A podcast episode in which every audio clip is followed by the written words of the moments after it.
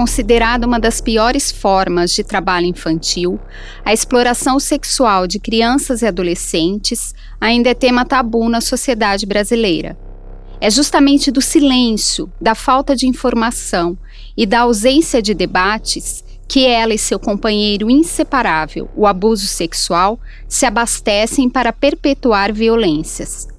Nesta edição do Pod 15, três especialistas nos ajudam a colocar luz sobre beiras de estradas, postos de combustíveis, semáforos, becos e também sobre a iluminada intimidade do ambiente doméstico, palco frequente de violências sexuais. Elas são a juíza do trabalho Eliana dos Santos Alves Nogueira, a médica legista e sexóloga forense Mariana Ferreira e a professora e assistente social Marília Mazeto.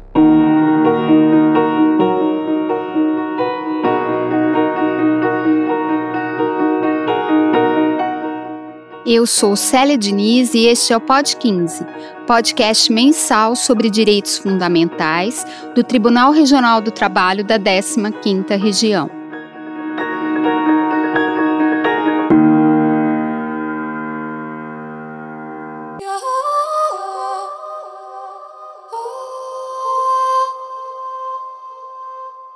Para começar, uma história de fada madrinha vinda de Franca, no interior de São Paulo no ano de 2018. Troque o conteúdo lúdico da ficção pela violência da vida real. Substitua a magia pela exploração. Coloque no lugar das fadas uma rede de aliciadores, exploradores e traficantes de pessoas. Substitua as Cinderelas por jovens transexuais em situação de vulnerabilidade social todas com o desejo de ter o corpo dos sonhos. No lugar do baile em um castelo, coloque falsos concursos de Miss na Itália. Por fim, calce grilhões por dívidas, ao invés de sapatinhos de cristal.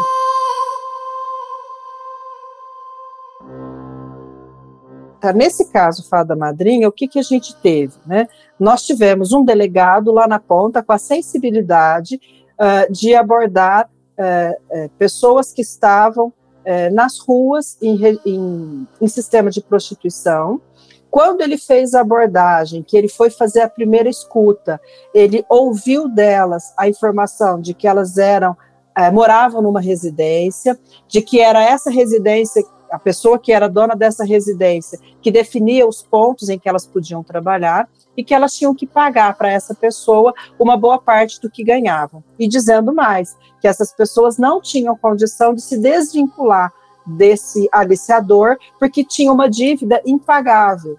Dívida com o quê? Com a própria transformação do corpo, porque eram transexuais. A juíza do trabalho Eliana Nogueira, titular do Juizado Especial da Infância e da Adolescência de Franca, um dos 12 GEAs do TRT da 15ª Região, foi responsável pelo julgamento desse paradigmático caso de exploração sexual. Ao todo, foram 13 vítimas, algumas recrutadas durante a adolescência, o que fez com que o caso fosse para o GEA de Franca. As fadas madrinhas eram, conforme a investigação feita pelo Ministério Público do Trabalho, homens que buscaram as vítimas nas redes sociais. Você quer se transformar em Miss? Eu tenho um caso de sucesso, que a transformação levou a pessoa para a Itália. A pessoa hoje é muito famosa na Itália. Né? Então, isso era o chamariz que essa pessoa usava nas redes sociais. Boa parte dessas pessoas chegaram até esse iniciador aqui no nosso município, porque foram convocadas pelas redes sociais, pela promessa de que teriam um lugar adequado para viver, ganhariam a transformação no seu corpo.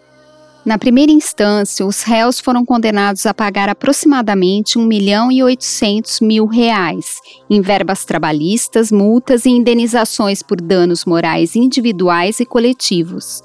A decisão reconhecia que, além do viés criminal, a exploração sexual daquelas jovens precisava ser combatida também como uma das piores formas de trabalho infantil. Uh, existe a, a, a, figura penal que configura crime, mas ela é considerada uma das piores formas de trabalho infantil, já definida pela Convenção 182 da Organização Internacional do Trabalho e que já é lei interna do Brasil através do decreto 6.481 de 2008. Há uma intersecção muito, muito própria e muito invisível, porque a gente não pensa nisso sob o viés trabalhista, mas existe sim e é considerado trabalho, embora uma das piores formas dele. Tá? É dever da família, da sociedade e do Estado assegurar à criança, ao adolescente e ao jovem, com absoluta prioridade, o direito à vida, à saúde, à alimentação, à educação, ao lazer, à profissionalização, à cultura, à dignidade, ao respeito, à liberdade e à convivência familiar e comunitária, além de colocá-los a salvo de toda forma de negligência, discriminação, exploração, violência, crueldade e opressão. Artigo 227 da Constituição Federal. formas de violência sexual contra crianças e adolescentes, a exploração e o abuso possuem características distintas. No abuso, a vítima é usada para satisfazer o desejo sexual dos responsáveis pela agressão, por meio de ameaça ou sedução, podendo haver contato físico ou não. Já na exploração sexual, há uma relação de troca, seja financeira, de favores ou de presentes, podendo também compreender o turismo sexual, a pornografia infantil ou a escravidão, como no caso das jovens de Franca. Tanto no abuso quanto na exploração, há altos índices de subnotificação e, mesmo assim, os números assustam. O panorama da violência letal e sexual contra crianças e adolescentes no Brasil lançado em 2021 pelo Unicef e pelo Fórum Brasileiro de Segurança Pública, computou 179.277 estupros com vítimas de até 19 anos, quase 45 mil por ano. Desse total, um terço eram crianças de até 10 anos. Os dados foram contabilizados com base em boletins de ocorrência das 27 unidades da Federação de 2017 a 2020. Estima-se que em torno de 10% só das ocorrências elas sejam notificadas. Então, a cada 10 vítimas de abuso, apenas uma a gente fica sabendo. A médica legista Mariana Ferreira atua há muitos anos no atendimento e no cuidado dessas vítimas. Na prática clínica, ela pôde constatar o que o levantamento do Unicef também afirma, que 80% são meninas, geralmente entre 10 e 14 anos, sendo 13 a idade mais comum. Para os meninos, o crime se concentra na infância, especialmente entre 3 e 9 anos de idade. Não são poucas, entretanto, as vítimas em outras faixas etárias. As pessoas esquecem dos bebês. Acham que a exploração sexual ela afeta só as crianças maiores, né? Quando já tem um, um, um desenvolvimento maior, ali em torno dos 8, 9 anos de idade, e adolescentes. E não, a gente tem consumo dos bebês desde a mais tenra idade. O bebezinho mais novo que eu periciei tinha uns 7 dias de vida. Estupro de vulnerável ter conjunção carnal ou praticar outro ato libidinoso com menor de 14 anos. Pena: reclusão de 8 a 15 anos. Artigo 217-A do Código Penal. Comendo restos e dormindo aqui nesse porão. Depois de cuidar do seu filho e arrumar a casa. De madrugada pelo patrão, você abusada. Tortura, espancamentos, humilhação. Dois dias sem comer quando eu não limpei o chão. Um dia a infância floresceu dentro de mim. Deixei a louça de lado, fui brincar no jardim. A maioria das violências sexuais contra meninas e meninos ocorre no ambiente doméstico. O panorama feito pelo Unicef indicou que, para os casos em que há informações sobre a autoria, 86% eram conhecidos das vítimas. Se multiplicarmos por 10 os casos, em um cenário sem a subnotificação, chegamos a quase 1 milhão e 800 mil crianças ou adolescentes vítimas de estupro em quatro anos. É, eu escuto muito essa frase assim: ah, não, vamos preservar a criança, Não vamos expor, não. É, imagina, vai ter que ir na delegacia, depois vai ter que fazer perícia, depois vai ter que um monte de gente vai querer falar com ela. Vamos, vamos resolver entre a gente mesmo. Só que o que, que acontece quando a gente acha que está poupando a criança, né, de uma exposição? Na verdade, a gente está beneficiando o agressor. É, a gente tem um maior número de denúncias, se você pegar, por exemplo, o Disque 100, se você pegar os últimos índices, você vai ver que o maior número de abuso sexual ele, ele ocorre dentro da família, ali, no âmbito doméstico, onde a, é, deve haver é, o maior é, é, maior, maior proteção, maior acolhimento daqueles adultos à criança é onde é, acontece um maior número de abusos. A professora e assistente social Marília Mazeto também amparou durante décadas dezenas de pessoas. Os dados do Disque 100 de 2021 mostram que as vítimas tinham entre 10 e 17 anos em 60% das 18.681 denúncias. Em quase metade, Vítimas e suspeitos moravam na mesma residência. Padrastos, madrastas, pais e mães foram os principais acusados.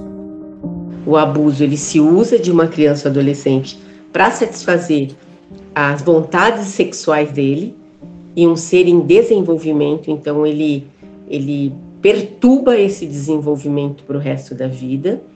E, e o abuso sexual ele pode ser físico, né? Ou ele pode ser é, não físico, como por exemplo a pornografia, é, as questões verbais, quando você atinge uma criança adolescente através de abuso sexual por via verbal, né? Então ele não é físico, mas ele também violenta o desenvolvimento desse ser. É, e também nós temos aí um outro viés que aí a gente tem uma máfia, né? Que é a exploração sexual de crianças e adolescentes Embora seja no ambiente doméstico que ocorre a maioria das violências sexuais contra crianças e adolescentes, não é de lá que partem as denúncias. Pessoas que atuam em instituições de ensino e hospitais são, no geral, os primeiros a identificarem abusos ou explorações. Por incrível que pareça, a maior parte das denúncias elas não vêm de familiares ou de pessoas próximas. Na verdade, elas vêm de hospitais, de escolas. Escola é, tem um papel fundamental na identificação e na denúncia desses casos. Além da identificação e da denúncia, as escolas também têm um papel fundamental na prevenção das violências, com a inclusão de conteúdos ao longo de toda a trajetória das crianças e adolescentes. Uma pesquisa realizada pelo Instituto Datafolha mostrou que 54% dos brasileiros apoiam a educação sexual nas escolas. O tema pode ser tratado de forma ajustada às idades e fases do aprendizado em vários momentos, como explicam a professora Marília Mazeto e a doutora Mariana Ferreira todas as disciplinas que existem dentro de uma escola, o assunto de abuso e exploração sexual pode ser transversalizado. Ele pode ser transversalizado na, na, na ciência, na matemática, no português, na geografia, aonde você quiser transversalizar este assunto na educação, você transversaliza. É só boa vontade. A única ferramenta que nós temos eficiente eficaz realmente é a educação, é a conscientização, é a educação. Gente, não, não adianta aumentar a pena, não adianta castrar quimicamente, não adianta castrar fisicamente, não adianta manter, é, aumentar a pena, alterar a pena, não adianta. O que, o que vai resolver o nosso problema é a educação com as nossas crianças, principalmente desde o início, do desenvolvimento delas, lá na, né, no primórdio da educação, trazendo para elas informação de prevenção, trabalhando com os nossos meninos, os nossos pequenininhos, sobre consentimento, respeito ao próximo, respeito ao corpo do outro, trazer novos valores e novos conceitos para essa geração que está chegando. Ninguém mexe comigo, o meu corpo é meu abrigo. Só quem me tem se aproximar. Se eu achar estranho o jeito de alguém me encostar, eu vou gritar. Ah! Se eu achar suspeito o jeito de alguém me mexer, eu vou correr. A educação dos adultos também desempenha papel fundamental no combate às violências sexuais. Não são poucos os mitos e os tabus que estão entranhados na nossa cultura. Mesmo em caso de dúvida, a denúncia no Disque 100 é sempre o melhor caminho para que profissionais das redes de proteção possam apurar o que pode estar acontecendo.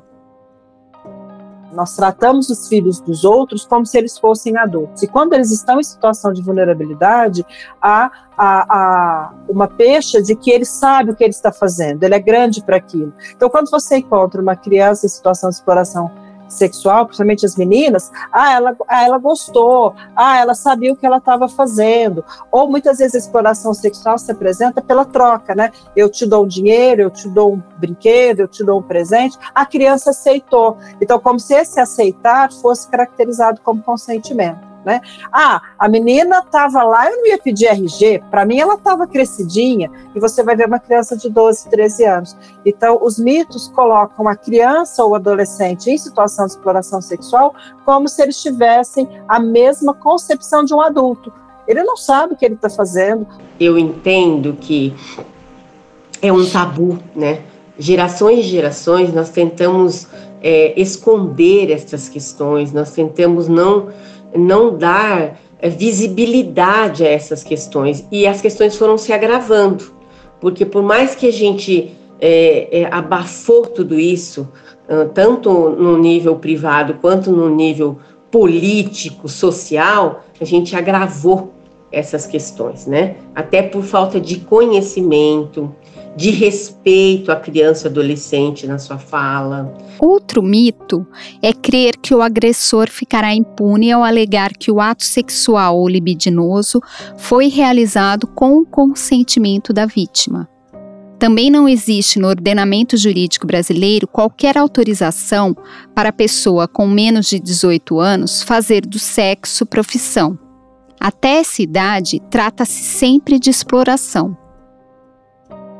a criança e o adolescente não tem a menor condição de ter esse, essa vontade ou esse desejo. Na, na, na, na, nossa configuração, até 18 anos, qualquer tipo de exploração nesse sentido, de uso da criança ou do adolescente aí, seria considerado exploração sexual e de forma alguma prostituição. Na interpretação desta lei, levar-se-ão em conta os fins sociais a que ela se dirige, as exigências do bem comum, os direitos e deveres individuais e coletivos e a condição peculiar da criança e do adolescente como pessoas em desenvolvimento. Artigo 6 do Estatuto da Criança e do Adolescente. Além da educação, o olhar aguçado para situações cotidianas, muitas vezes invisíveis, também é imprescindível. Eu sempre costumo dizer, quando a gente vê uma criança em ambiente público, é, farol, semáforo, vendendo algo, nem sempre elas estão vendendo especificamente uma bala, um doce ou limpando um para-brisas. Muitas vezes elas já estão ali naquele ponto, naquele ambiente para consumo sexual e aí tem pessoas ali coordenando. Elas nunca estão sozinhas, tá, gente? Elas não fazem isso por conta própria. É importante a gente pontuar isso.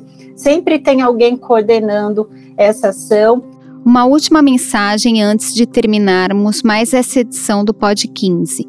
Qualquer pessoa pode e deve denunciar casos de abuso ou exploração sexual de crianças e adolescentes. O Disque 100 funciona 24 horas por dia, incluindo sábados, domingos e feriados. Lá, além de cadastrar a denúncia, que pode ser anônima, os atendentes irão encaminhá-la para órgãos competentes para averiguação. Por isso, mesmo que tenha dúvidas, denuncie.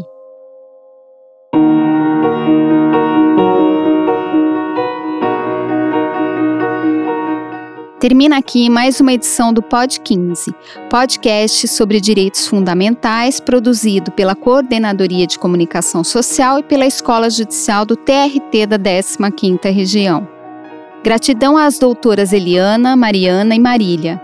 Gratidão a Patrícia Mondaini pela parceria de sempre. Gratidão a você pela audiência. Compartilhe nosso podcast com os amigos e conheça também as redes sociais do TRT 15 e da Ejude 15, além do repositório de mulheres juristas da 15ª região, espaço de conhecimento hospedado no site da nossa Escola Judicial. Até mais!